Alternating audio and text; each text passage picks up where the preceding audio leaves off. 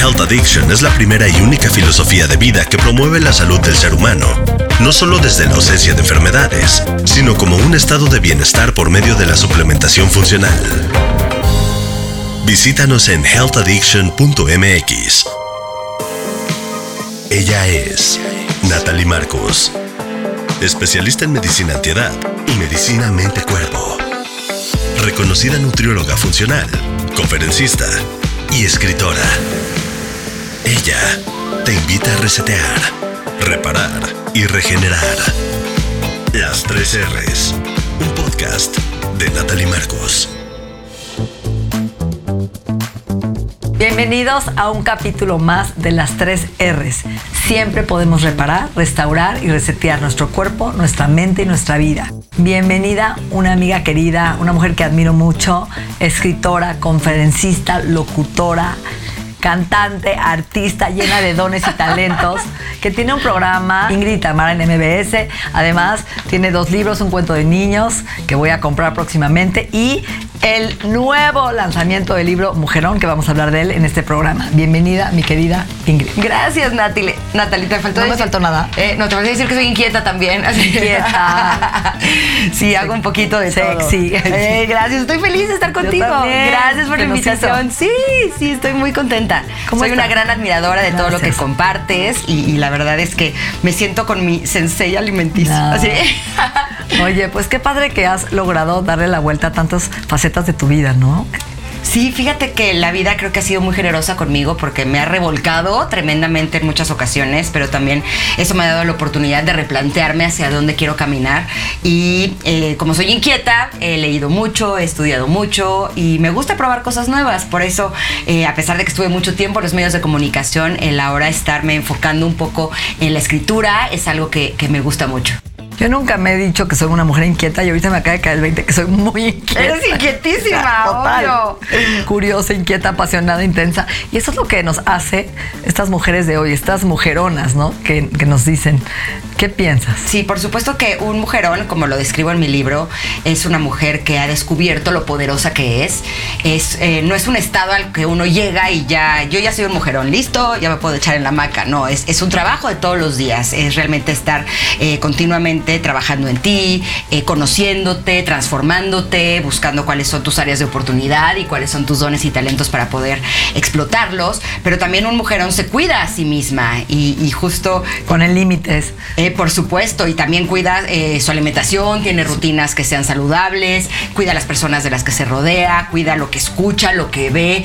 Eh, realmente un, un mujerón es quien está continuamente viendo la forma de ser la mejor versión de sí misma. Y para eso es súper importante siempre el hecho de que estés bien eh, informada de las cosas que están saliendo, incluso en nivel tecnología, a nivel ciencia, para ver qué es lo que puedes hacer para ti, para sentirte mejor, para estar bien, para tener un buen estado de salud, para dormir bien, ¿no? Eh, realmente para hacer eh, lo mejor que puede ser. Es el autocuidado todos los días, ¿no? Y no solamente es con la alimentación.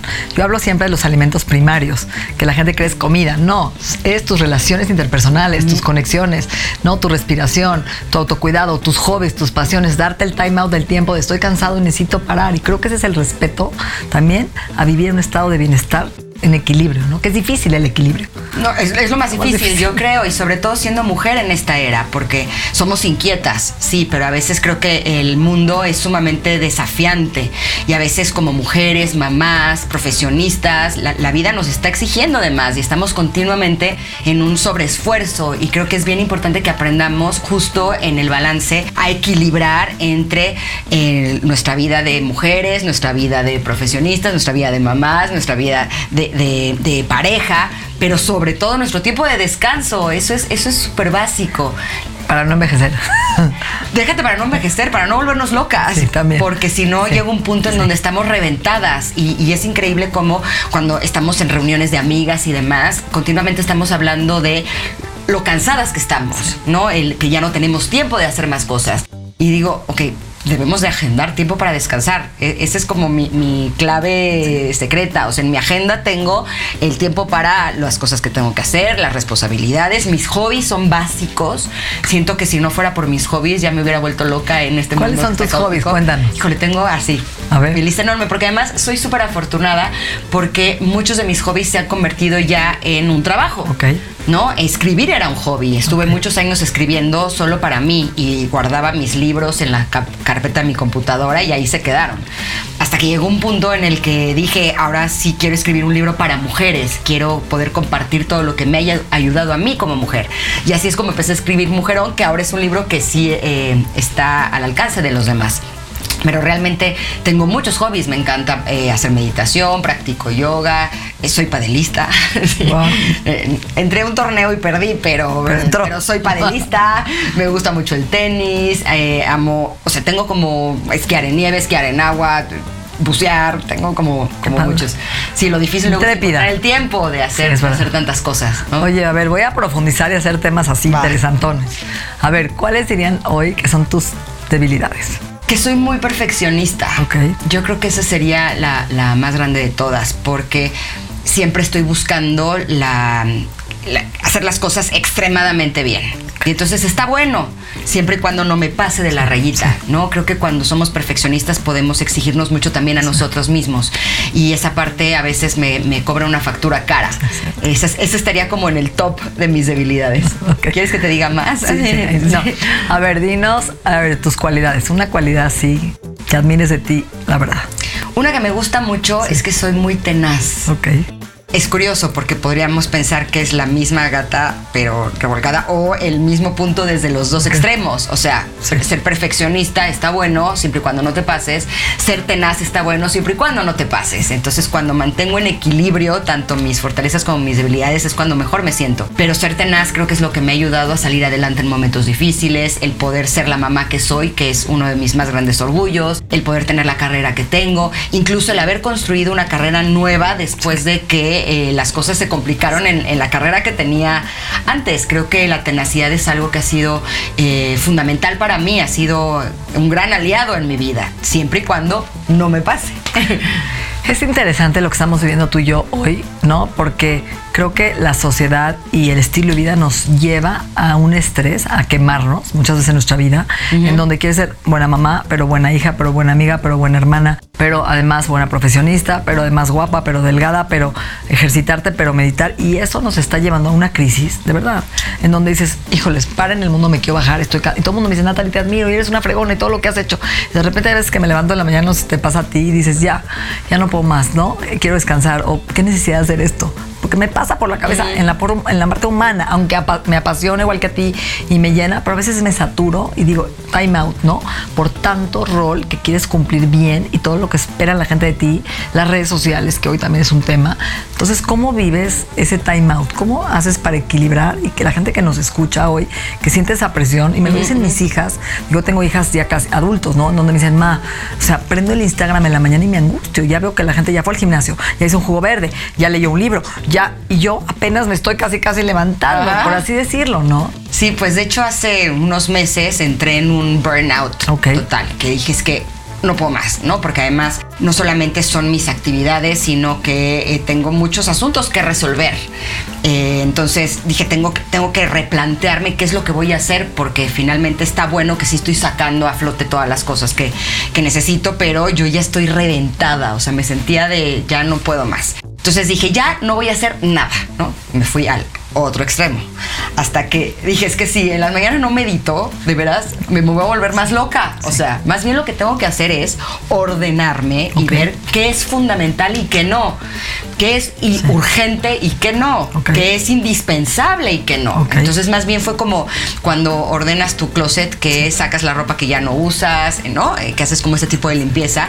Lo hice de mi vida. A ver, de estos pendientes, ¿cuáles son indispensables? ¿Cuáles incluso son indispensables para hoy? Porque yo tenía como una, un asunto que no podía dejar pendientes para mañana, o sea, de hacer mi listita así. Notas en mi celular, pendientes. ok. Y estar todo el día viendo para terminar todos mis pendientes en el día. Hasta que dije, ¿y si este pendiente no lo termino y la termino la próxima semana? Ok, no pasa nada. Absolutamente nada. ¿no? Como que me daba mucha ansiedad porque yo sé que tú tienes muy buena memoria, yo tengo una memoria terrible.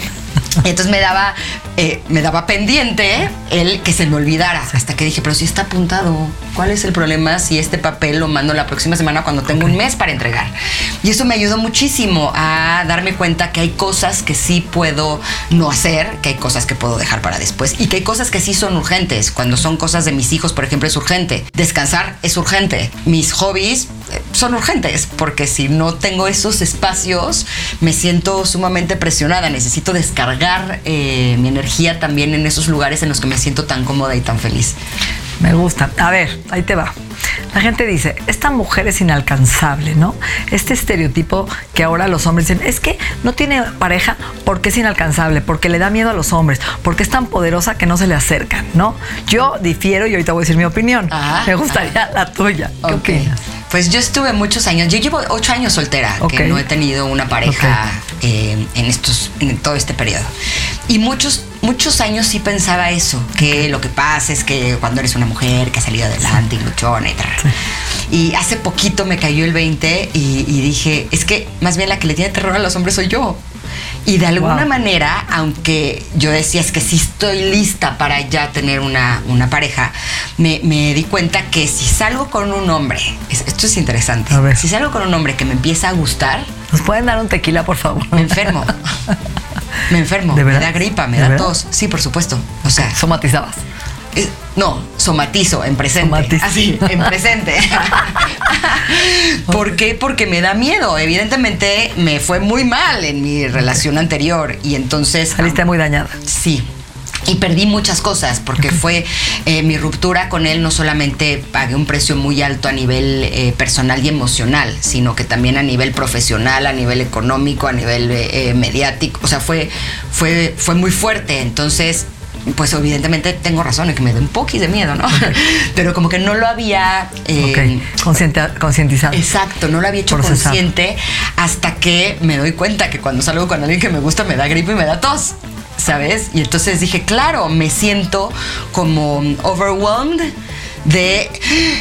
Me estoy enfrentando a la posibilidad de enamorarme de esta persona y eso me puede dañar de alguna forma. Es como un asunto inconsciente que estaba ahí. Entonces he estado trabajando en ello porque evidentemente sí quiero estar en pareja, pero creo que durante todos estos años lo que alejó a, las, a los hombres o a los buenos candidatos de mí no, no fue que ellos se sintieran amenazados por mí, sino más bien fue que yo tenía miedo. Qué interesante. ¿eh? Si tú, ¿cómo lo ves? ¿Cuál es tu opinión? Ah, Así. está buenísimo. Eh, Perdón que te pregunté eso, pero. No, no, no. Yo Me creo gustaría que- saber cuál es... eh, Yo, yo leí un libro Ajá. una vez de Harvey, un gringo, que dice What Women Want and What Men Want, que le gusta a las mujeres y los hombres. Y me di cuenta. lo leí. Ok. Sí. Y, y- y de ahí empecé a entender, ¿no? Ese ejemplo del bar, ¿no? De la mujer que está en el bar y que el hombre la está viendo y se siente que, que lo intimida. Yo creo que no. Yo creo que el hombre es muy simple y la mujer es muy compleja.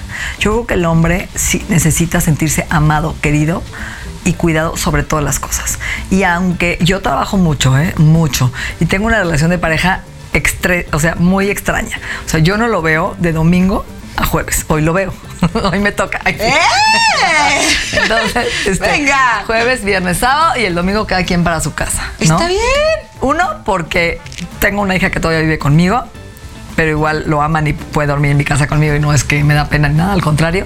Simplemente me gusta mi espacio de leer en las noches, que es cuando leo, cuando escribo, cuando convivo con mi hija, con su novio, cuando es mi espacio mío para estar con mis amigas y darme tiempo. Y creo que ese equilibrio de jueves a domingo estar con él ha enriquecido mucho mi relación. Y yo siempre tengo una frase que dice que la saturación mata la pasión y crea inflamación. Si comes lo mismo de te inflama y te engorda. Creo que la relación de pareja a mí hoy es lo que me funciona. Hoy, a lo mejor mañana te digo, ya cambió Piero y quiero dormir con él. Pero me parece un gran esquema. Bueno, entonces, mientras estoy tan ocupada que el pobre hombre a veces no le hablen todo el día, todo el día, ¿eh? Me manda en la mañana good morning y le contesto a las 10 de la noche. Soy la peor, la peor. Y el hombre es un rey, me respeta y me, no se enoja y cero. Me da mucho mi espacio por cual estoy con él, lo agradezco y lo agradezco enormemente. Siempre lo hago sentir que es lo más importante en mi vida. Siempre. No importa que tenga cinco congresos, 10 libros. Mi sensación y mi vínculo con él es tan fuerte que he creado que él sabe que es lo más importante. Fíjate qué fuerte lo que te estoy diciendo, ¿eh? hasta me dan ganas de llorar. Y creo que los hombres necesitan eso, que los hagas sentir que es muy importante en tu vida. Aunque seas una fregona, aunque seas exitosa, aunque tengas hijos, necesitan esa contención. Y me da dolor lo que te voy a decir, que muchos de los hombres que hoy vemos y queremos ligarnos o traer a nuestra vida son hombres dañados por mujeres que los dañaron y que este es el hombre que llega contigo hoy por una mujer que lo dejó o que lo lastimó o que lo hizo sentir inseguro y que vienen dañados, inseguros y que están buscando, porque son muy inseguros los hombres, perdónenos los que nos están escuchando, pero siento que son más inseguros que las mujeres muchas veces, no todos, hay de todo en la vida, pero quieren que los haga sentirse amados. Yo creo que todo ser humano queremos tres cosas, amor, reconocimiento y admiración creo que hay que hacérselo saber y decirlos y pedir nuestra necesidad. A veces nos da vergüenza como mujer pedir nuestra necesidad, no nos educaron, nos da vergüenza, nos da culpa en la cama, o sea, no, oye, quiero más de papacho, oye, quiero que me toques así. Entonces creo que empezar a aceptar tu necesidad y expresarla y no cobrársela porque no lo hizo y porque tú querías que lo supiera y pobre hombre no sabe y para ti es importante, creo que también es un secreto que me ha funcionado eh, en mi vida y bueno, esa es mi opinión. Sí, lo que pasa es que en mi caso en particular, yo me he ido al extremo. O sea, vemos seres humanos que somos givers. Entonces, sí está bueno el que la otra persona sea lo más importante. Pero también es, eh, o sea, lo más importante para ti después de ti. Sí, 100%, siempre. ¿No? Y creo que ese podría ser... ese es el equilibrio. Exacto, ese ha sido mi talón de Aquiles toda mi vida, porque siempre me he dedicado a demostrarle a mi pareja que es lo más importante en mi vida a costa de mí. Y ahora justo a través de Mujerón lo que estoy intentando comunicar es que hay, que primero pensar en nosotras, en qué es lo que nos hace bien a nosotras para que entonces la calidad de amor y de atención que le demos al otro sea mayor. Porque si solamente estamos enfocados en lo que él quiere, en lo que él necesita, en que él es el importante, el que nos estamos perdiendo a nosotras de nosotras mismas. Y entonces, eh, o sea, alguna vez me lo dijeron y, me dolió. Me dijeron, es que entonces eso no es amor, eso es manipulación, porque estás viendo la forma de que el otro te quiera. Y yo. En Bienesta, somos un grupo de especialistas enfocados en la prevención. Y te ayudamos a diseñar un mapa de bienestar con dietas de vanguardia. Visítanos en bienesta.com. Estás escuchando Las 3 R's, un podcast de Natalie Marcos. Es una sensación, es interno, no es con acciones. Lo que yo siento es diferente, de verdad es un sentimiento de hacerlo sentir importante, porque a veces estoy tan ocupada, como te digo, que lo hago sentir que es secundario y que lo más importante es mis pacientes o mi trabajo que estoy contestando. Entonces es un vínculo de conexión interno, ¿sabes? Escuché a alguien que alguna vez dijo, hablando justo de este tema, y decía, yo puedo estar muy ocupada en el día, lo que sea, pero cuando estamos él y yo solos, yo puedo ser su geisha. Exacto, es así. utilizó ese término y se me hizo muy interesante. Dije, me parece fantástico. En ese momento en donde estamos tú y yo solos, soy tu geisha y tú eres también para mí, ¿no? Es nuestro momento. pero también cuando no estamos juntos, cada quien se siente pleno y completo con sus actividades, con sus gustos, con sus pasiones. Creo que esa podría ser como la fórmula. La voy a probar próximamente. No, y yo creo que lo que dices es muy importante que lo aclare, porque yo me doy mucho a mí. Claro. Por eso estoy tan plena. Entonces, por eso puedo compartir lo que dice en el libro. Por eso puedo tener una buena pareja, porque llevo finalmente 25 años de vida haciendo lo que me gusta, ¿no? Ayudando a la gente, pero recibiendo de esa gente también, haciendo lo que me gusta en mi ejercicio, en mi meditación, en mis, me voy de congreso el martes sola, viajo mucho a aprender, ¿no? Entonces, esos espacios de enriquecimiento personal me hacen llenarme primero para poder compartir y devolverle a mis amigos, a mi pareja, a mis hijas, pero creo que es, es algo importante lo que se siente. No, y te lo digo a ti porque no podrías haber construido la carrera que tienes si no te dieras a ti. 100%. O sea, me queda clarísimo que sí estás encontrando este equilibrio y creo que es lo, lo que es básico que todas las mujeres y todos los hombres, también encuentren. Y el respeto, ¿no? Porque siento que yo no puedo estar con una pareja que todo el tiempo me esté hablando cinco veces al día. No podría. O que me diga, oye, quiero verte diario. No podría. Entonces también ese equilibrio, no, cada quien encuentra su, método. ¿eh? No estoy diciendo que, que, sea el mejor. A mí, como dije hoy, esto me funciona. Y eso es lo que queremos aclarar, Ingrid. A ver, cuando yo te digo, me cae bien el brócoli, uy, me cae bien el brócoli. A lo mejor mañana me inflama. Entonces también somos seres cambiantes. Y la, y la gente me dice, ¿te vas a casar? solo por hoy no. Antes decía, no, nunca más, no sé. Otra vez el no sé, y hoy solo por hoy me funciona. Y creo que eso también es parte del secreto de la relación, ¿no? El otro día me preguntaron, eh, ¿te irías a vivir con alguien? Yo he estado casado dos veces. Dos, o sea, Y le dije, es que no lo sé.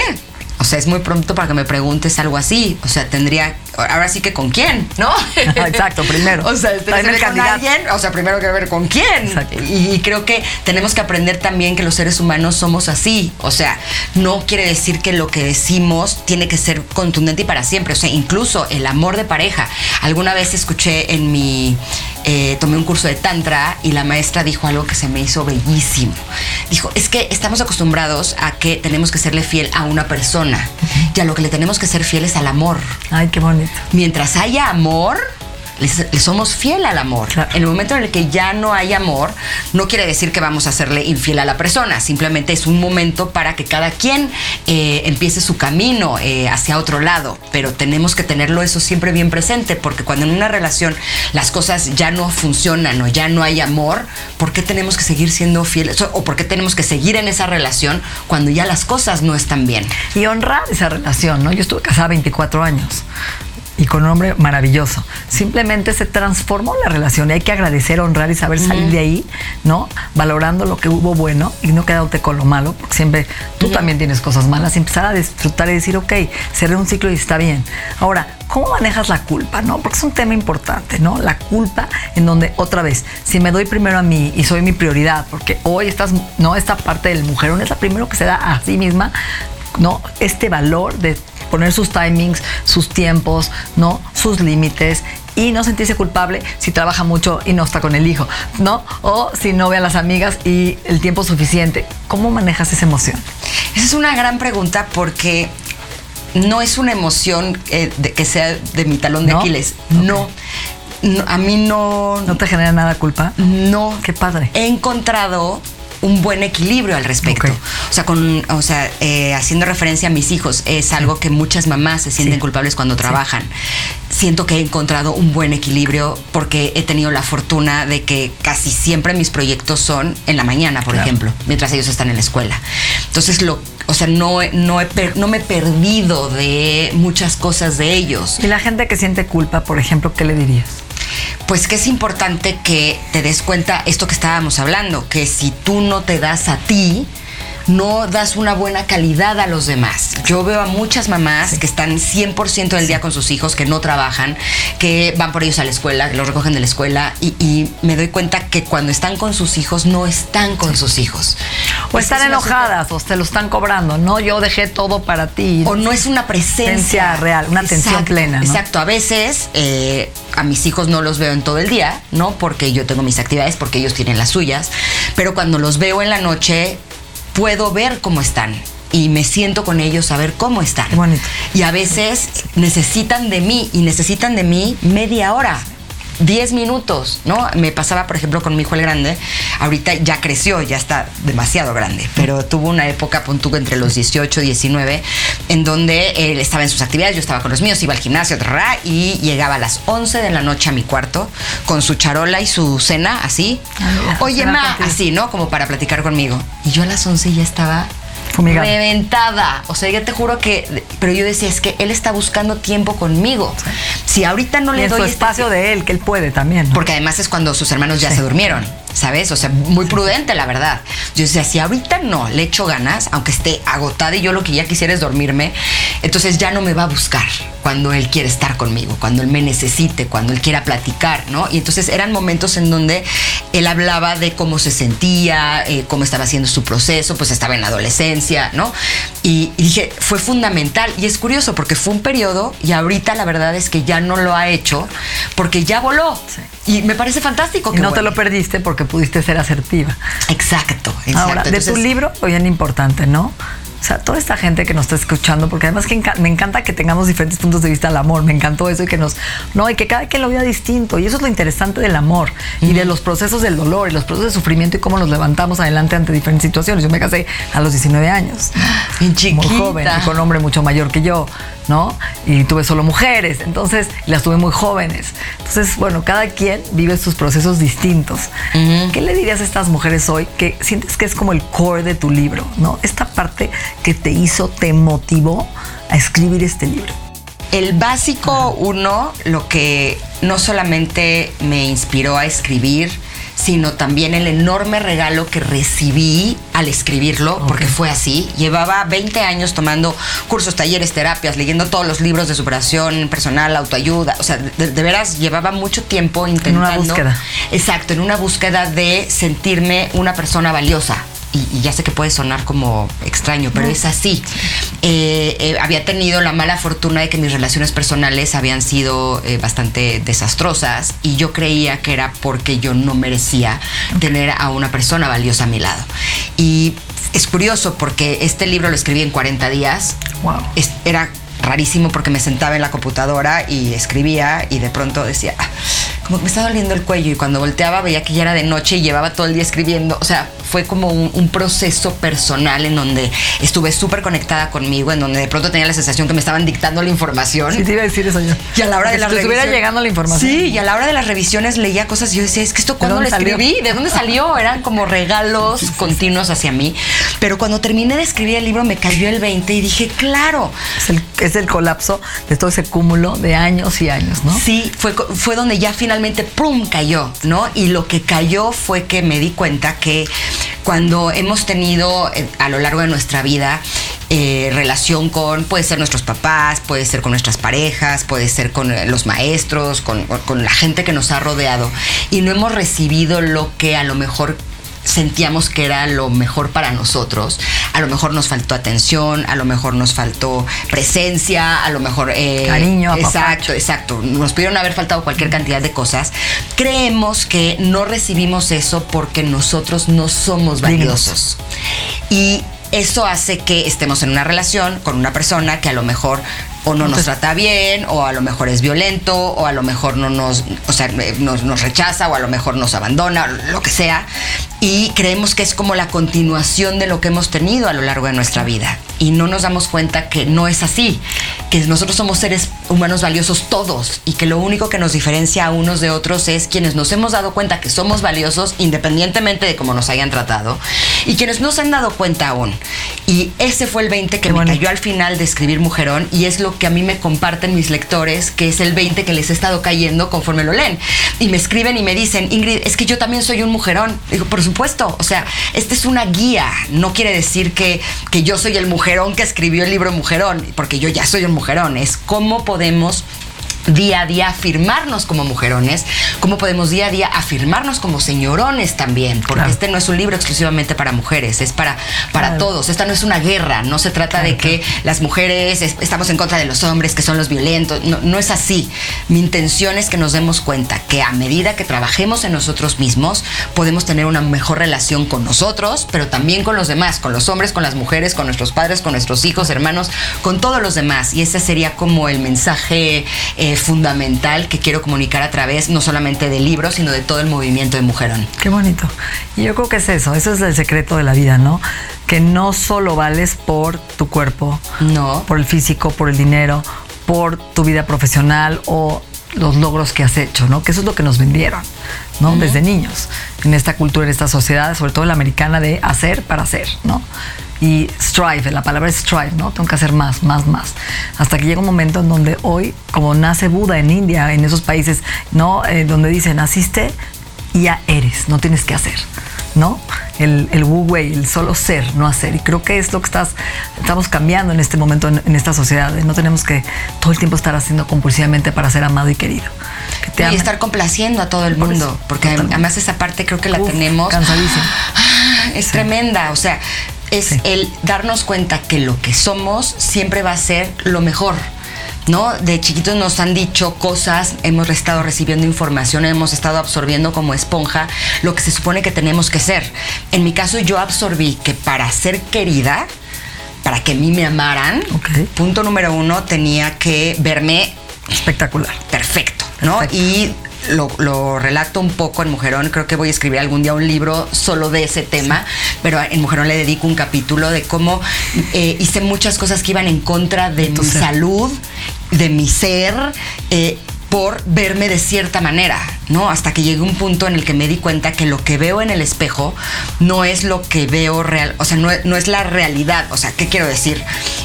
Llevo mucho tiempo en el que renuncié a cualquier cosa que me pueda hacer daño. Llámese tratamiento, eh, cirugía, eh, alimentación, o sea, todo lo que me hace daño no lo tengo en mi vida.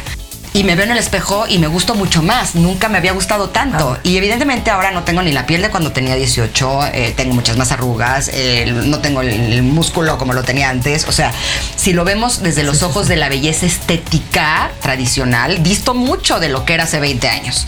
Pero ahora sí me gusta lo que veo, porque lo que veo en el espejo es a una persona que se quiere, que se cuida, que se admira, que se protege, ¿no? Qué bonito, con autenticidad. Y por eso creo que hay muchas personas Un que están, autocuidado claro, que están continuamente haciéndose cosas Claro, para para- gustarse sí. en el espejo. Y yo se los digo bonito. honestamente, no les va a gustar lo que ven en el espejo hasta que no les guste quiénes son. Y ojo, no quiere decir que seas una mala persona y por eso no te gusta lo que ves. En mi caso es clarísimo. Cuando yo estoy permitiendo que las personas me traten de una forma que no es respetuosa o adecuada, cuando me veo en el espejo no me gusta Qué bonito. porque siento que estoy permitiendo que me traten de una forma que no merezco. 100%. En el momento en el que me veo en el espejo y digo, ok, brillo, porque a veces, y puedo estar en la mañana con el pelo sí, sí, parado, sin maquillaje, el ojo hinchado, o sea, porque además, ¿no? Y, y me digo, pero, pero me gusta, es, me cae bien esa persona que estoy viendo, ¿no? ¿Por qué? Porque se respeta, porque Es se el, quiere y el se rec- cuida. el reconocimiento y recuperar tu dignidad, ¿no? Por supuesto, y creo que muchas veces estamos creyendo que tenemos que permitir muchas cosas y, híjole, trabajando en televisión se podrán imaginar las cosas que uno Sí, eh, tiene que permitir. Y ojo, no quiere decir que haya sido algo que haya ido en contra de eh, la- el ser que soy, pero muchas cosas que me han dicho en televisión. O sea, ahora que lo veo a distancia, de pronto digo, es que eso es una falta de respeto y yo me reía. ¿No? O sea, de pronto me apareció el otro día un video en donde me decían eh, que Ingrid se dé una vuelta porque esa es la mejor, o sea, se dé una vuelta y se ponga de espaldas porque esa es la, su mejor cara o algo así. Dije, me estaba faltando respeto horrible y me veía a mí misma, ¡ah, ja, ja! ¡Qué buen chiste! Y yo, ¿es en serio? ¿Sabes? Como, como que siento que tenemos que ser más conscientes de qué es lo, lo que las personas merecemos y merecemos que nos traten bien. Es el uno La violencia de género. Qué fuerte. es fuerte y, y a ese tipo de cosas nos enfrentamos continuamente, ¿no? Entonces, ¿qué es lo que queremos para nuestra vida? Vamos a dar eso. Entonces, eh, de verdad yo me enfoco en cuidarme a mí y en cuidar a las personas que me rodean. Y de pronto es curioso porque alguien me dice algo que me hace sentir bien y, y de verdad digo, qué bonito lo que me dijo y entonces estoy buscando la oportunidad de poderle decir a alguien algo similar porque me doy cuenta que lo que le decimos a las personas tiene un impacto fuertísimo en, en- en la- en el ser que son. No, no quiere decir que, que voy a ir eh, por la vida chuleando a, a toda la gente, pero sí reconocer lo valioso de las personas ayuda a que podamos ver su belleza y a que ellos mismos vean su propia belleza. Yo acabo de ver a una amiga muy querida que le cuesta trabajo bajar de peso y se ha descuidado y tuvo una infancia difícil y le dije, ojalá algún día te veas con los ojos con los que yo te veo. Precioso. Y, y- y- y- y se quebró y me dijo, en eso estoy. Y yo creo que es eso, ¿no? Como ves a tú, a la gente que quieres, empezar a trabajar esa automirada hacia ti, regresarte a ti, a verte con esos ojos. No, y darnos cuenta que no somos, o sea, no estar intentando cumplir con ciertos estatutos de belleza. O sea, porque además es curioso, yo tuve muchos problemas de alimentación. Eh, yo creo que yo fui bulímica, lo que pasa es que nunca fui diagnosticada. Y yo creía que la bulimia era quien vomita, ¿no? Y como yo no vomitaba, entonces yo no soy bulímica. Pero después leí y la bulimia tiene 20 Bueno, síntomas. ser, sí, yo ser tenía una- 19. O sea, Sí, ¿no? o, puede ser una anorexia purgativa, o puede ser una restrictiva, ¿no? El punto Finalmente es es que, que, yo tenías un trastorno. Y sufría mucho. O sea, de veras, a Yo mí me, invitabas a una cena y yo lo que pensaba era, no, porque voy a romper mi dieta y voy a engordar. Y, y efectivamente mi peso era así, ¿no? Y me y, y de verdad era algo que me, me provocaba mucho sufrimiento hasta que llegó un punto en el que dije, ya no puedo más. Empecé a subir de peso y aunque, o sea, mezclé dietas. Tú vas a ahorcar porque mezclé tres dietas. Entonces podía comer lo que me permitían las tres. O sea, 10 alimentos. Qué horror. Un horror. O sea, solo comía lechuga, Sí, eh, sí. clara de huevo, eh, pollo asado, eh, zanahorias no, porque tienen azúcar, jitomate no, porque tiene azúcar, frutas, olvídalo, ¿no? Carbohidratos menos. O sea, de- realmente mi dieta era un horror. Y con esa dieta empecé a subir de peso y sin control. Y dije, o sea, ya no puedo controlar más esto. Hasta que llegó un punto en el que dije, pues voy a tener que ser así y ver la forma de ser feliz así. Empecé a trabajar en mis emociones, empecé a ir a terapia, empecé a bajar de peso y por supuesto que me di cuenta que todo eso era emocional, que lo que le estaba haciendo a mi cuerpo era reventarlo. Y puedo decirte que llevo muchos años en donde sí cuido mucho mi alimentación, pero la cuido porque me siento bien así, porque tengo un buen estado de salud, así me doy cuenta que si como muchos azúcares, ya no es, no voy a comer ese azúcar porque... Me engorda. Porque Si me no, engorda. porque quiero estar sana, ¿no? No, y porque el azúcar me da ansiedad. O porque me siento mal, exacto. Exacto. O, por ejemplo, no como lácteos porque me inflaman. bueno. Entonces, ya no quiero pagar el precio de comerme un pastel tres leches, que era mi favorito, porque lo disfruto 10 minutos y pago el precio dos días. Ya no quiero pagar ese precio. Y es curioso porque el. Aunque a mis hijos los cuido mucho en su alimentación, ellos cuando salen pueden comer lo que quieran, ¿no? Todo lo que yo no como porque a mí me cae mal. Y el otro día estaba con mi hijo, el más chiquito, tiene 11 años, y se fue con sus hermanos a comprar un helado y de pronto regresó sin helado. Y le dije, ¿y tu helado? Dijo, malo, pues que la verdad estaba bien rico, pero el otro día me comí ese helado y me cayó súper pesado y ya no quiero sentirme mal. Dije, me parece fantástico que le esté empezando a buscar las cosas que le hacen bien y creo que eso es lo que tendríamos que hacer los seres humanos. Porque además es curioso, ahora soy delgada, ya no, ¿me explico? O sea, Sin dieta, ¿no? Y sin hacer nada igual. y no, y ya no sufro, porque antes era el quiero comerme todo lo que no puedo. Y ahorita te juro que lo veo y ya ni siquiera se me antoja. Porque ya me doy, no sé si a- como a nivel de inconsciente ya está como. eh, o sea, como que mi cuerpo ya solamente se le antoja lo que le hace bien. Y creo que llegar a este punto es el mejor regalo que la vida me ha dado, sin duda. Pues muchísimas gracias por compartir, por tu honestidad, por tu transparencia, por ayudar a tantas mujeres y hombres, ¿no? En recuperar su autoestima, en valorarse, en quererse, en cuidarse y en respetar a su cuerpo y respetar sus emociones. Yo creo que es un trabajo que hay que hacer diario, es todos los días, no es se acaba, nunca se acaba, yo creo que hasta que nos morimos.